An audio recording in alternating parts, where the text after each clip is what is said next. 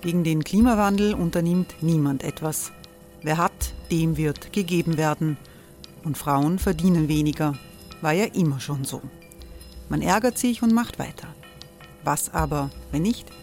Wir haben eine Idee. Die Falter Arena macht die Bühne frei für Menschen und Projekte, die das Land verändern. Mein Name ist Eva Konzett. Ich leite das Politikressort im Falter. Und am Sonntag, den 26. Mai, veranstalten wir im Wiener Stadtsaal die nächste Falter Arena. Mit dabei unter anderem der ehemalige Politiker und Neosänger Matthias Strolz, Theresa Imre von Markter, Sonja Jöchtel von Love Politics oder Kari Ochsner von Ochsner Wärmepumpen. Machen statt jammern. Wir schauen uns an, wie das funktionieren kann. Kommen auch Sie vorbei. Alle Informationen und Tickets finden Sie unter falter.at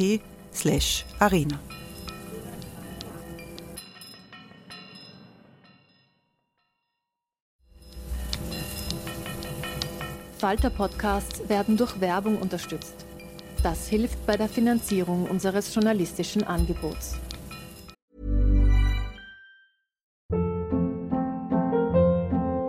Hold up. What was that? Boring. No flavor. That was as bad as those leftovers you ate all week. Kiki Palmer here, and it's time to say hello to something fresh and guilt-free. Hello Fresh. Jazz up dinner with pecan-crusted chicken or garlic butter shrimp scampi. Now that's music to my mouth. Hello Fresh. Let's get this dinner party started. Discover all the delicious possibilities at hellofresh.com.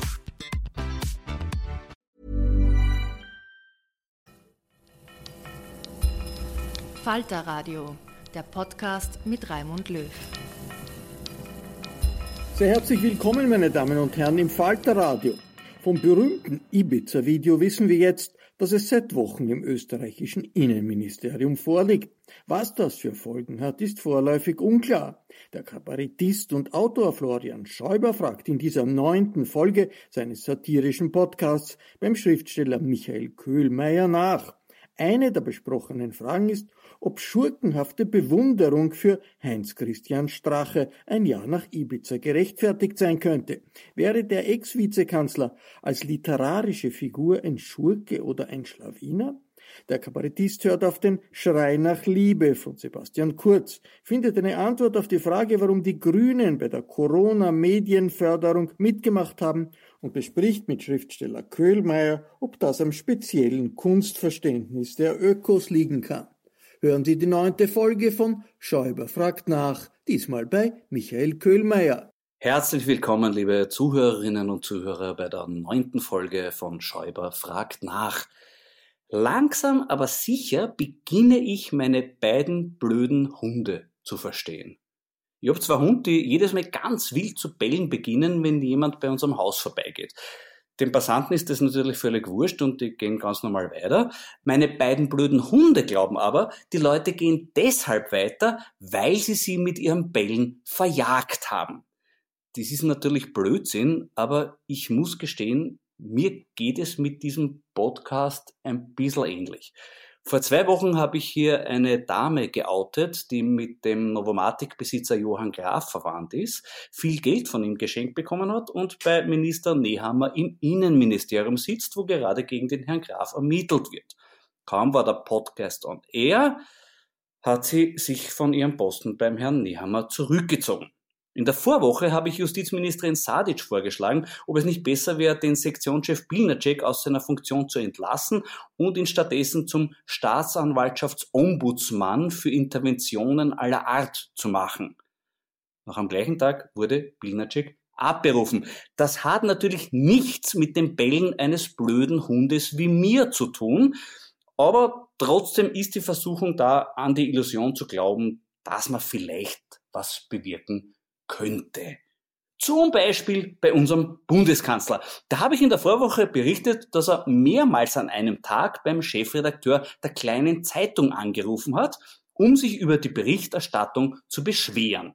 Mittlerweile gibt es sogar eine parlamentarische Anfrage der NEOS, in der sie vom Kanzler wissen wollen, wie oft und bei welchen Medien und deren Chefredakteuren er sich persönlich seit Beginn der Corona-Krise aufgrund der Berichterstattung gemeldet hat. Hintergrund ist, dass immer mehr Chefredakteure von solchen Telefonaten erzählen. Ich habe dazu gemeint, dass dem Sebastian Kurz halt einfach fad ist. Das Drama des hochbegabten Kanzlers, er langweilt sich, weil er zu wenig gefordert wird. Aber so wie es ausschaut, dürfte das nicht der einzige Grund für seine Anrufe sein. Ich zitiere wieder Hubert Patterer, Chefredakteur der Kleinen Zeitung. Sebastian Kurz will zu jeder Sekunde wissen, wer ihn liebt und wer ihn ablehnt. Ja, und wie das in der Praxis klingt, äh, verrät Patterer mit einem Originalzitat von Sebastian Kurz. Wieso mögt ihr mich nicht? Also, wem es da nicht einen Stich ins Herz gibt, der hat keines. Unser Bundeskanzler bekommt zu wenig Liebe. Und da, liebe Zuhörerinnen und Zuhörer, sind wir alle gefordert. Geben wir Sebastian Kurz mehr Liebe. Man muss es ja nicht ins religiös Verzückte übertreiben, so wie Elisabeth Köstinger, oder ins hemmungslos Leidenschaftliche, so wie Gernot Blümel. Äh, aber wir könnten ihm wenigstens mehr Anerkennung zukommen lassen. Das ziehen wir oft nachlässig. Zum Beispiel am Sonntag der Vorwoche. Da hätte er mehr Anerkennung verdient für sein Interview mit der Kronenzeitung. Ständig klagen wir über nichtssagende Politikerinterviews, aber wenn dann einmal einer wirklich Neues und Unerhörtes erzählt, so wie Sebastian Kurz in diesem Gespräch, wird es kaum gewürdigt. So hat er zum Beispiel im Interview mit der Krone enthüllt, er sei, Zitat, in einer Zeit politisch sozialisiert worden, in der es undenkbar war, dass die Volkspartei stärkste Kraft in Österreich ist. Unglaublich! Angesichts der Tatsache, dass der damals 16-jährige Kurz im Jahr 2003 ÖVP-Mitglied wurde, zu einer Zeit also, wo die Volkspartei nicht nur mit über 42 Prozent klar stimmstärkste Partei des Landes war, sondern auch mit Wolfgang Schüssel den Bundeskanzler gestellt hat. Diese Aussage lässt also nur einen Schluss zu. Sebastian Kurz hat die ÖVP mit einer anderen Partei verwechselt und ist ihr nur irrtümlich beigetreten. Ein Fehler, den er aber nicht eingestehen wollte und stattdessen später darauf bestanden hat, die Partei in Liste Kurz umzubenennen. Oder ein anderes, nicht weniger verblüffendes Geständnis aus dem Interview. Der Kanzler sagt, das Letzte, worauf ich schaue, sind Umfragen. Das ist sensationell. Das ist so, wie wenn Richard Lugner erklärt, das Letzte, worauf ich schaue, ist, ob eine Kamera in der Nähe ist. Anlass für diese Aussage des Kanzlers war die Tatsache, dass er laut einer vor ein paar Tagen veröffentlichten Meinungsumfrage zehn Prozent weniger Zustimmung in der Bevölkerung hat als in den Wochen davor. Also auch hier zu wenig Liebe. Da wird gerätselt, was der Grund sein könnte, und da fällt dann oft das Stichwort Klein-Walsertal, meistens in Verbindung mit dem Vorwurf, wenn die Sache wirklich nur passiert ist und nicht vorbereitet war, warum hat der Kanzler dann unter einem eigens aufgestellten Bühnendach zu den Leuten gesprochen? Ja, also ich vermute, dieser Bühnenbaldachin wurde von der begeisterten Bevölkerung unaufgefordert errichtet. Ja, so wie anderswo die Menschen zu singen und zu tanzen beginnen, neigt der Kleinwalsertaler im Augenblick der Euphorie zum spontanen Bühnendachbau. Und dass der Sebastian diese Bühne sogleich erklommen hat, ja, ich glaube, da sind wir Kunstschaffenden die Letzten, die ihm da einen Vorwurf machen dürfen. Wir Kunstschaffenden sollten uns stattdessen bemühen, den Kanzler zu erreichen damit nicht nur wir seine, sondern auch er unsere Sorgen und Nöte mitbekommt. Klaus Pandi hat hier in diesem Podcast vor zwei Wochen gemeint, wir sollten es mit Ballett versuchen. Damit könnten wir beim Kanzler punkten. Äh, ja, also ich sag ganz ehrlich, da fehlt mir die spezielle ähm, Körperlichkeit dazu. Ja? Ich versuche stattdessen heute mit Poesie, einem ganz klassisch gehaltenen kleinen Gedicht. Wie uns Wirtschaftskunde lehrt, schafft Kultur auch sehr viel Wert. Sechs Milliarden Euro gar sind's in Österreich pro Jahr. Das sind wahrlich nicht bloß Krümel, sagt das dem Minister Blümel. Das ist auch kein Schaß mit Quastel. Sagt es auch dem Kanzler Bastel. Ja, schauen wir, ob das was nutzt. Ich freue mich dabei über die Förderung, die ich bekomme, nämlich mein Glaser vom Wein und Co. Diese Woche kommt es aus der Wachau, einer Region mit vielen grandiosen Weinmachern und unter den absoluten Top-Winzern gibt es auch einen, der trotzdem noch immer ein bisschen ein Geheimtipp ist, nämlich Rudi Pichler aus Wösendorf. Der macht nicht nur fantastische grüne Wettliner und Rieslinge, sondern auch einen sensationellen roten Veltliner und auch einen wenig bekannten, außergewöhnlich guten Weißburgunder. Aus der Lage Kolmütz 2019, gerade erst gefüllt, aber jetzt schon ein Vergnügen. Mmh, riecht schon herrlich. Und dieses Vergnügen wird auch in den nächsten 20 Jahren noch wachsen. Prost. Ja. Ja, weil ich über Förderungen äh, geredet habe. In unseren Nachbarländern wie Deutschland oder der Schweiz wird ja einiges zur Rettung der Kultur getan. In Österreich wird äh, darüber immerhin schon gesprochen. Hm? Vielleicht führt das ja zu einer österreichischen Lösung, wie bei den Medien, hm? so wie die Corona-Medienförderung eine Corona-Kulturförderung. Wobei bei der Medienförderung haben wir am meisten bekommen Kronenzeitung, heute und Österreich. Das heißt, wenn die Kulturförderung nach den gleichen Maßstäben abläuft, gehen die meisten Förderungen an Andreas Gabalier, die Dietrich Mateschitz Stiftung und das Golf GTI treffen. Ich habe vor ein paar Wochen zu dieser Corona-Medienförderung der Bundesregierung eine Meinungsumfrage zum Thema Qualität der Corona-Berichterstattung zitiert deren Ergebnis ja höchst bemerkenswert war. Die drei Boulevardmedien, die mit Abstand am meisten bekommen, liegen in den Bereichen Glaubwürdigkeit, Nützlichkeit und Beitrag zum Gemeinwohl auf den letzten Plätzen. Wenn Sie jetzt sagen, angesichts dieser Werte ist die Medienförderung ja völlig pervers, dann sage ich, es wird noch perverser. Es gibt nämlich auch noch das Ergebnis einer Umfrage zur Frage, welche Medien sollen gar nicht aus Steuermitteln gefördert werden? Und hier landen heute Österreich und Kronenzeitung auf den Plätzen 1, 2 und 3. Okay, ich glaube, jetzt verstehe ich endlich, warum die Grünen diese Medienförderung mitbeschlossen haben. Für die ist das gelebter Antipopulismus. Weil wenn so viele Leute gegen etwas sind, dann muss das etwas Gutes sein. Also typisch grün, immer gegen den Mainstream.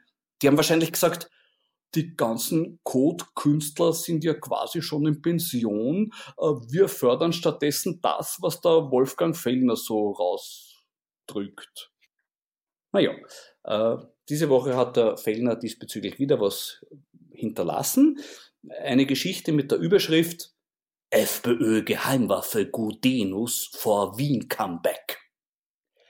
Wäre natürlich eine lustige Idee, ein Wahlkampfduell Gudenus gegen Strache, Kampf der Giganten, wer ist beliebter, Hämorrhoiden oder Analverunkel, wird natürlich nicht stattfinden, weil Stand in Österreich ist also rein fiktional.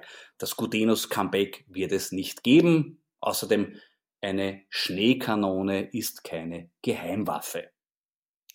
Ich habe unlängst an dieser Stelle gemeint, man könnte angesichts des überwiegend fiktionalen Inhalts des nur formal zeitungsartigen Produktes Österreich die Medienförderung für dieses Produkt als Literaturförderung deklarieren.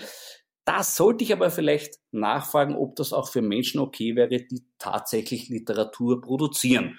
Und das mache ich heute und spreche mit Michael Köhlmeier. Grüß dich, lieber Michael. Wie würdest du denn an sich den literarischen Wert der Produkte von Wolfgang Fellner beschreiben? Soll ich ehrlich sein oder witzig? Ich bin nicht so witzig wie du. Wenn ich ganz ehrlich bin, äh, einer, von einer Skala von 0 auf 100? Ja, bitte, bitte. Bei 0. Null, oi, das ist aber streng. Habt ihr das überhaupt in Vorarlberg? Weil bei uns liegt das ja in der U-Bahn umeinander und so. Ähm, Nein. Bei euch gibt es das nicht. Ihr seid Österreich frei. Ich kenne ja. das nur aus Wien. Das, das ist immer was wert. Du, äh, es ja, wird ein bisschen gerätselt über die Frage, warum die Grünen mitgestimmt haben bei dieser Medienförderung. Äh, ich habe die These aufgestellt, ob das vielleicht am speziellen Kunstverständnis der Grünen liegen könnte. Wie siehst du das? Ich habe mir über das Kunstverständnis und Literaturverständnis der Grünen nie eine Illusion gemacht, muss ich ganz ehrlich sagen. Ich habe die Grünen in Bezug auf Kultur bis jetzt, jedenfalls wenn ich mit äh, involviert war, nur wahrgenommen dann, wenn sie mich gebeten haben, für irgendeine Sache eine Unterschrift zu leisten. Also als ich früher studiert habe, in linken Kreisen, da hat man solche Leute wie mich BÜPAs genannt, weil die Deutschen, ich habe in Deutschland studiert, haben alles abgekürzt und der BÜPA ist der Bündnispartner, dem man eigentlich, wie der Lenin gesagt hat, der nützliche Idiot. Und so habe ich mich immer empfunden, äh, wenn die Grünen sich in irgendeiner Weise an mich erinnert haben als Kulturschaffenden. Du hast ein sehr schönes Zitat gesagt über das Kulturverständnis der Grünen, nämlich das Bewusstsein für das Recht auf Schönheit liegt nicht in ihrer Tradition. Ähm, woraus schließt du das? Ja, es ist, das ist ein weites Feld. Ne? Also es gibt groß zwei Arten von Schönheiten. Das ist die Naturschönheit und die Kunstschönheit. Über die Naturschönheit äh, braucht man nicht zu diskutieren. Und über die Kunstschönheit äh, muss man sehr diskutieren. Und die äh, Grünen äh, haben bis jetzt, soweit ich sie äh, da diesbezüglich mitgekriegt habe, an der Kunstschönheit, an der vom Menschen hergestellten Schönheit nicht keinen großen Anteil genommen. Also das habe ich nie so wahrgenommen. Ähm, vor allen Dingen ist die vom Menschen erschaffene Schönheit im Wesen unkorrekt. Die ist unkorrekt. Und zwar durch die ganze Menschheitsgeschichte. Was der Mensch Schönes gemacht hat, ist nach heutigem Verständnis unkorrekt. Da haben, da haben sich immer die Reichen drin gesuhlt. Das ist, da haben die, sind die Armen ausgeschlossen worden und so weiter. Als Künstler in der Kunsttradition oder sowas muss man dem Grünen gegenüber immer ein schlechtes Gewissen haben weil man auf der Seite der Medici steht zum Beispiel. Und das ist nicht korrekt. Also komm mir nicht bei, mit den Grünen, wenn es um Kultur geht. Dort misstraue ich ihnen vollkommen und dort greife ich mir in den Hals, ähm, ob er noch da ist, weil das, das Robespierrehafte, das Jakobinische macht mir dann bei den Grünen Angst. Du hast das Stichwort korrekt gesagt. Liegt das vielleicht möglicherweise auch an einem falschen Verständnis von politischer Korrektheit? Ähm, mir fällt da zum Beispiel immer die Sache ein mit der kulturellen Aneignung. Dass äh, kulturelle Aneignung etwas ganz, ganz Böses ist, wenn wir es von anderen Kulturen übernehmen. Ich habe zum Beispiel unlängst gesagt, eigentlich ist ja auch das Coronavirus politisch nicht korrekt, weil es ja eigentlich was autochthon Chinesisches ist und das wird von uns einfach so äh, angenommen. Äh, wie stehst du zu dieser Problematik? Ich bin da vor kurzem bin ich fest geschimpft worden von der Hochschülerschaft in Wien, von einer Zeitung, dass ich da kulturelle Aneignung betreibe, weil ich Märchen anderer Völker erzähle und sie nach meinem Gutdünken für mich umgestalte. Ich habe gar nicht gewusst, dass man das nicht darf. Naja, das da braucht jemand, der das sagt. Ja? Ja, eh. Eine, eine, eine Märchenpolizei muss auch eingreifen, die sagt, also, hallo, auch beim Märchen gelten strenge Regeln. Vielleicht hast du das einfach zu locker genommen. Hm? Bist zu lange im Märchen-Schanigarten gesessen und es war schon nach der Sperrstunde. So ist es. Das habe ich auch das Gefühl. Ich habe bis dahin immer geglaubt, dass kulturelle Aneignung, also dass ich etwas Fremdes zu meinem eigenen mache, durch mich hindurch, dass es etwas Positives ist. Ich meine, bitte, wenn ich mir überlege, mein ganzes Leben habe ich immer geliebt, die amerikanische Volksmusik. Ich sage es jetzt so, die sagen Folkmusik, aber ich sage amerikanische Volksmusik. Was wir unter amerikanischer Volksmusik verstehen, was wir so lieben, sei es die Country-Musik, sei es der Blues, sei es Cajun-Musik, das ist alles kulturelle Aneignung. Was ist das Gegenteil von kultureller Aneignung? Das wäre eine kulturelle Borniertheit. Wenn ich sage, das interessiert mich nicht, mich interessiert nur mein eigenes. Also, ich meine, das, das haben wir doch ein ganzes Leben lang bekämpft, dass das so ist. Und jetzt plötzlich ist das nicht mehr politisch korrekt. Da fehlt mir das, das Verständnis. Und dahinter vermute ich halt viele Robespierres, also solche, solche Jakobiner auf der Suche nach irgendetwas, an das sie die Guillotine anlegen können.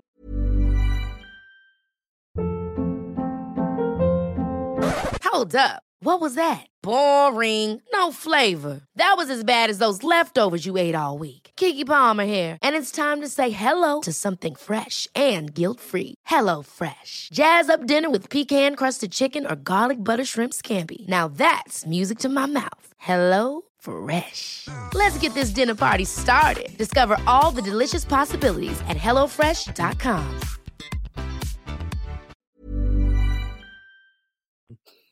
Was hältst du denn von der oft zu hörenden Theorie dieser Tage, das Virus sei eine Rache der Natur an dem Menschen?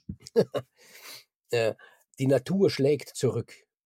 Hört man, oder? Die Natur mhm. schlägt zurück. Ja, genau. In alle möglichen, die schlägt schon seit Anbeginn schlägt die nicht zurück, sondern die schlägt. Wenn, dann schlagen wir zurück. Die ganze Kultur, die gesamte Zivilisation ist nichts anderes als Auseinandersetzung mit der Natur. Ich will da keine Feindschaft aufbauen, weil das wäre ja viel zu persönlich. Die Natur ist nicht persönlich. Aber alles, was wir sind, haben wir mühsam in jahrhundertelangem äh, Bemühen der Natur irgendwie abgerungen. Also sich so jetzt plötzlich so, so scheinheilig auf die Seite der Natur zu stellen und halt sagen, ja, wir haben ja euch immer gewarnt, jetzt endlich schlägt sie zurück. Oder wenn ich höre Mutter Natur, da, da, da, da dreht es mir schon die Fußnägel so nach oben, dass ich einen Bleistift reinstecken kann unten. Na, also das, das, das ist, stelle ich mir gerade vor, das Bild ist durchaus hübsch, ja. Michael, ein anderes Zitat von dir, das mir sehr gut gefällt, das wir rausgeschrieben haben. Du hast gesagt, seit der Herr Grasser Arno Schüssel von Orchideenstudien gesprochen und damit alles mitgemeint hat, was der Neoliberalismus nicht braucht, war die Kultur in der zweiten Reihe. Nun heißt es im Zuge der Krise, dass der Neoliberalismus doch einen gewissen Rückschlag erlitten hat. Glaubst du, wird da die Kultur auch davon profitieren oder wird das für die Kultur folgenlos bleiben? Ich glaube, dass die Kultur davon profitieren wird. Das glaube ich. Ich glaube, mhm. dass der Neoliberalismus weitgehend wie der Kaiser ohne Kleider dasteht und die sind ja auch ganz, ganz still. Man muss ja sich nur vorstellen, es ist noch gar nicht so lange her, wo Politiker gemeint haben, es muss das Gesundheitswesen gesund gespart werden. Also das wird jetzt niemand mehr sagen und es wird auf ganz, ganz lange Zeit niemand mehr sagen. Ich glaube, dass die Kultur davon profitieren kann. Eine Korrektur muss ich anbringen an meinem eigenen Zitat, dass es in der zweiten Reihe steht, die Kultur, das kann man wohl nicht mehr sagen. Ich habe gehört, bei, dieser, bei diesem Förderungskatalog gibt es am Schluss einen Punkt, der heißt Sonstiges. Und innerhalb diesem Punkt Sonstiges gibt es acht Punkte. Punkt sieben ist die Prostitution und Punkt acht ist die Kultur. Also nicht in der zweiten Reihe, sondern im besten Fall in der achten Reihe. Und vielleicht schaffen wir es, uns vorzuarbeiten bis in die sechste.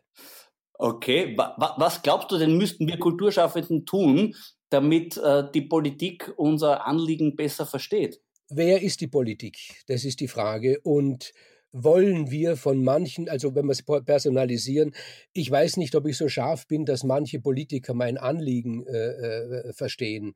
Ich denke auch, dass man das Recht hat, sich nicht um Kultur zu kümmern. Ich glaube, man kann ein guter Mensch sein im moralischen Sinne, ohne je ein Buch gelesen zu haben. Oder meine Mutter zum Beispiel, die war ein lieber Mensch, die hat sehr viel gelesen. Nur für Musik hat sie überhaupt gar kein Verständnis gehabt. Musik hat sie in zwei Kategorien eingeteilt, in Krach und in Gelüttel. Gelüttel war alles mit Klavier, Krach war alles andere. Also und trotzdem war sie ein sehr, sehr guter, aufgeschlossener Mensch. Man kann glücklich werden ohne Kultur. Man kann ein guter Mensch werden ohne Kultur. Im dem Augenblick, wenn ich schon frage, wozu ist sie Nütze, begebe ich mich schon auf ein, ich sage es jetzt mal ganz, ganz äh, verkürzt, auf ein neoliberales Geleise, wo ich sage, es muss doch irgendetwas rausschauen. Dann schaut wenigstens die Umwegrentabilität heraus. Einfach nur zu sagen, Kultur ist schön, Kunst ist schön, Malerei ist schön, Musik ist schön, Kabarett ist schön, Literatur ist schön und sonst nichts. Das heißt, sie hat ihren Zweck und ihren Sinn in sich selbst. Wer darüber hinaus noch etwas suchen will, der gibt doch im Grunde genommen zu, sie genügt ihm nicht. Das ist ja schön formuliert, lieber Michael. Die Staatssekretärin Lunacek äh, war ja eigentlich eine Kombination aus Inkompetenz und Arbeitsverweigerung. Jetzt sind wir voll der Hoffnung, dass es besser wird, wenn eine neue Staatssekretärin da ist. Wesentlich ist aber eigentlich, was der Finanzminister zulassen wird und was der Bundeskanzler zulassen wird. Erkennst du bei denen ein Verständnis für die Probleme der Kunst? Äh, bis jetzt habe ich das nicht erkannt. Ich, bis jetzt habe ich das nicht erkannt. Ich habe den Finanzminister, als er Kulturminister war, mal gehört, wie bei den Bregenzer Festspielen die Eröffnungsrede gehalten hat. Das war war sehr, sehr ernüchternd, muss ich sagen. Also das war unglaublich ernüchternd, was mhm. Blümel äh, dort, dort gesagt hat. Also ein Politiker, der darauf äh, hinweisen will, dass er irgendwie kulturell literarisch gebildet ist, der zitiert in der Regel zwei äh, Autoren, entweder den Popper oder den Erich Fried. Ähm, äh, Blümel damals hat sich für den Popper entschieden. Es hätte sich jemand die Mühe machen müssen, hinterher nur im Wikipedia nachzuschauen. Und dort hätte man gesehen, was die Hauptquelle seines, seiner Rede gewesen war. Das war so ernüchternd, dass so leidenschaftslos, dass ich mir denke, warum stellt er sich hin? Warum sagt er nicht einfach, ich habe da in meinem, in meinem Beraterteam habe ich jemand, der versteht wirklich gut etwas von Kultur und der soll für mich diese Rede halten. Wir hätten alle großen Respekt. Oder wenn er sagen würde, der hätte, der hat für mich die Rede geschrieben. Wir hätten alle großen Respekt. Also ich, ich verstehe das nicht, warum die dann wieder warum so tun müssen oder glauben, tun zu müssen, als ob sie davon etwas verstehen. Ich verstehe auch nichts von Finanzpolitik, überhaupt nichts. Wenn mich jemand bitten würde, du halt doch mal eine Rede über, über die Finanzpolitik und sowas, dann würde ich sagen, ich kann das nicht. Ich, ich kann es einfach nicht. Es interessiert mich nicht, ich kann es nicht. Aber ich finde sicher jemand raus, der das kann. Und ich würde mich bemühen, den zu suchen. Niemand wäre dem Herrn Blümel böse. Sogar einem Kulturminister wäre ich nicht böse, weil ich verlange von einem Kulturminister nicht, dass er ein super Kritiker ist, dass er ein Literaturwissenschaftler ist. Ich verlange von ihm eigentlich ein organisatorisches Talent, dass er diese Leute findet, die das machen können. Das verlange ich von ihm. Er selber muss es nicht unbedingt können, aber wenn er mir dort glaubt, etwas vormachen zu müssen, also mich, mich irgendwie zu blenden, dann glaube ich ihm alles andere auch nicht. Was die Frau Meier betrifft, was würde geschehen, wenn die Andrea Meier jetzt hergehen würde und würde sagen, hört zu, wenn ich nicht mit einem Kulturministerium bedacht werde, dann haue ich jetzt öffentlich wirksam alles hin. Ich hole alle Künstler auf den Ballhausplatz, die greifbar sind und die sollen mich unterstützen. Und wenn ihr das nicht tut, dann haue ich alles hin. Hätte das die Frau Lunacek gesagt und man hätte sie rausgeschmissen hinterher, also mhm. der, der Finanzminister hätte gesagt, ja dann geh, dann wäre sie dort genau dort, wo sie jetzt aus ist, aber sie wäre ein Hero und zwar auf viele Jahre mhm. hinaus. Das hat sie verpasst. Ich würde mich nicht abspeisen lassen, wenn man mich fragt, wirst du Kulturminister, abgesehen davon, dass ich es nicht werden will, aber ich würde nicht sagen, nein, nein, ich bin zufrieden mit dem Staatssekretär. Ich würde sagen, na, das geht nicht. Das geht nicht. Diese Blamage mhm. kann ich Österreich nicht antun, dass man unsere Kulturnation mit einem Staatssekretär abspeist. Ich habe gedacht, dass die Frau Meier das sagt. Dass sie hinsteht, schon recht bald und sagt, so, ich rufe alle Künstler auf, mich zu unterstützen. Wenn wir kein Kulturministerium kriegen, schmeiße ich alles hin. Sie wäre ein Hero. Eine ja, na, vielleicht kriegt sie noch einen Mutschub, ja. dass sie sich das doch noch traut. Ich, ich hätte noch zwei Fragen, lieber Michael. Äh, wir, in Europa diskutieren wir infolge der Krise gerade über gemeinsame Hilfe und Solidarität innerhalb der EU. Und Österreich hat dabei mit Holland, Dänemark und Schweden eine eigene Gruppe gebildet, die wird genannt die Sparsamen Vier. Ich muss zugeben, wie ich das zum ersten Mal gehört habe, habe ich irrtümlich verstanden, die Spaßarmen Vier, also quasi die vier Frustrierten. Wie siehst du diese Debatte? Also zuerst würde ich eine Korrektur anbringen wollen. Äh, sie werden jetzt vielleicht so genannt, in Wirklichkeit haben sie sich selber so genannt. Das ist ja ein alter Schmäh. Ich gebe mir selber einen Namen und dann irgendwann sage ich so genannt. Man nennt mich halt den. Ja. Also den haben sie sich selber gegeben. Äh, das hat ja mit Sparsamkeit nichts zu tun, die, äh, was, was sie da machen. Das hat mit Sparsamkeit nichts zu tun. Das hat nicht einmal mit Geiz irgendetwas zu tun, weil es ist ja nicht ihr Geld, sondern es hat nur damit zu tun, weil sie sich in ihrem eigenen Land, also kurz jetzt bei uns in Österreich, sich ausrechnen, dass eine für sie interessante Mehrheit, eine für sie interessante Mehrheit derselben Meinung ist. Das ist ein reiner Populismus. Wenn jetzt, was nicht zu erwarten ist, plötzlich ähm, sowas wie etwa ein, eine Welle des Anthroposophischen über Europa hereinbräche und die Österreicher alle der Meinung sind, wir müssen doch selber ein bisschen Gürtel enger schnallen, aber wir müssen den Italienern und den Spaniern helfen, dann würde der Kurz ganz genau das sagen. Also so ist es nicht. Von Sparsamkeit ist eine, keine Rede. Ich hoffe nur, inständig, dass Österreich nie in die Situation kommt, dass wir auch dringend Hilfe benötigen, weil dann wird man sich daran erinnern an so irgendetwas. Das ist sehr, sehr unfein, was jetzt da passiert. Es ist sehr, sehr unfein und ich bereite mich schon darauf vor. Also ähm, die Freundin äh, unseres jüngsten Sohnes ist Spanierin, die sieht es sehr, sehr bitter weil sie seht ja, wie dringend man in Spanien Hilfe benötigt. Und in Zukunft von einer Solidarität einer österreichischen zu sprechen, ähm, das, das ist nicht schön. Lieber Michael, wir feiern auch zwei Jahrestage dieser Tage. Äh, vor ziemlich genau zwei Jahren hast du deine legendäre Rede in der Hofburg gehalten. Erwarten Sie nicht, dass ich mich dumm stelle beim Gedenktag gegen Gewalt und Rassismus. Äh, welche Reaktionen hast du seither bekommen? Was ist dein Fazit heute? Ich habe eine einzig, also direkt, ich weiß natürlich, dass viele Leute mit dieser Rede nicht einverstanden waren, ist ja keine Frage. Direkt habe ich eine einzige negative äh, Reaktion bekommen und die war eigentlich, die war nicht negativ in dem Sinne, dass, äh, also es war keine Beschimpfung oder so. Es hat mir jemand zwei meiner Bücher zugeschickt, weil er gesagt hat, er war mit dieser Rede nicht einverstanden, er möchte keine Bücher mehr von mir haben. Die hat er mir zugeschickt, diese Bücher, und das ist ja okay. Aber beschimpft worden direkt bin ich nicht. Da bin ich eigentlich immer, immer über den Klee gelobt worden, äh, schon, schon viel zu sehr, weil ich mir gedacht habe, da gibt es Leute, die, die es viel mehr verdienen würden wegen sechs Minuten. Das war halt, ich habe nichts gesagt, was da drin neu war. Ich, das war vielleicht nur die Umgebung, in der es gesagt worden ist. Aber wie, wie jeder Mensch habe ich mich auch gefreut über jedes Lob. Ein weiterer Jahrestag, den wir diese Tage feiern, ist ein Jahr Ibiza-Video. Was ist deine Bilanz nach diesem Jahr? Was hat das für dich ausgelöst? Ja, erstens mal hab, bin ich immer äh, sehr erstaunt und, und jetzt in letzter Zeit wieder, in den letzten paar Tagen, dass für, für, für viele, auch für viele Medien, irgendwie das Schlimme an dem Ganzen äh, die, die Falle selber war. Also, ich meine, es war eine Falle, das, ist nicht unbedingt schön, das ist, aber man muss doch schon sehen, was ist die Botschaft und was ist der Bote. Nicht? Also, ähm, das, das unglaublich Erstaunliche ist, und da muss ich dann, also das traue ich mich gar nicht laut zu sagen, aber da, da muss ich schon ein, ein, ein, ein bisschen schurkenhafte Bewunderung einfließen lassen, dass jemand wie der Strache jetzt noch hergeht und mit, ich habe ihn ja gehört im Fernsehen vor kurzem, mit einer, mit einer Stimme, der praktisch endlich Gerechtigkeit, Wahrheit und alles auf den Tisch fordert, sich das noch traut, sich dorthin zu stellen. Ich meine, Hast du nicht ein bisschen, ein kleines bisschen Bewunderung für das, dass jemand so noch auftreten kann nach dem, was da geschehen ist? Florian? Es ist schon faszinierend. Also Schamgefühl dürfte keines mehr vorhanden sein. Du, wenn das eine literarische Figur wäre, es wäre keine uninteressante literarische Figur. Ich will jetzt nicht unbedingt an den Lilium erinnern, aber was irgendwas, der, der Lilium ist ja ein Totschläger, das, das, das ist ja der, der, der, der Strache nicht, oder?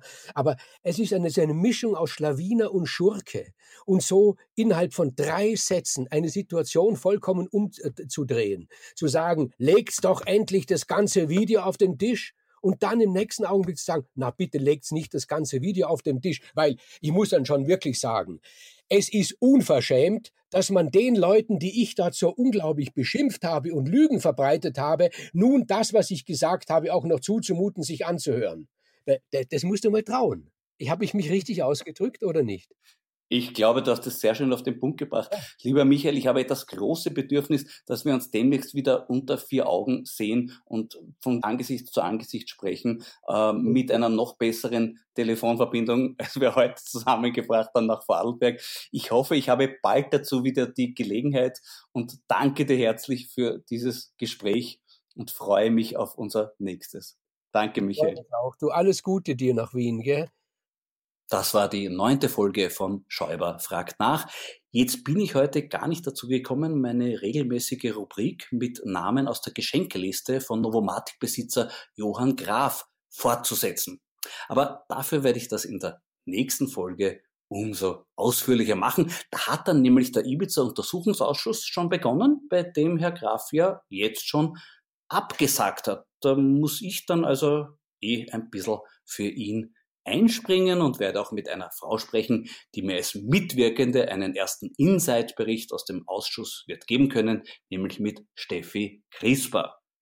Dazu noch ein Hinweis in eigener Sache. Am 5. Juni um 21 Uhr mache ich mit Thomas Maurer und Robert Palfrader eine exklusive Wir Staatskünstler TV Live-Sendung zur Lage der Nation auf der Plattform comedypalast.at.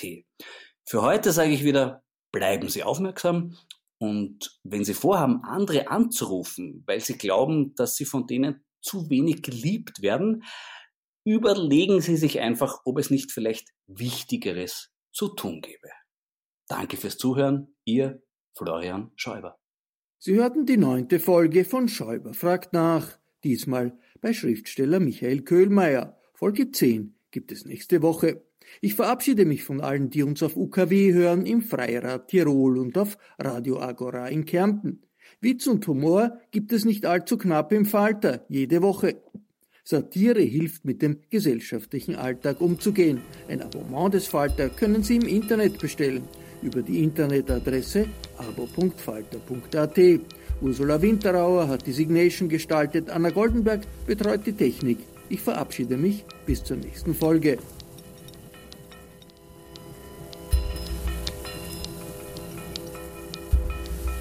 Sie hörten das Falterradio, den Podcast mit Raimund Löw.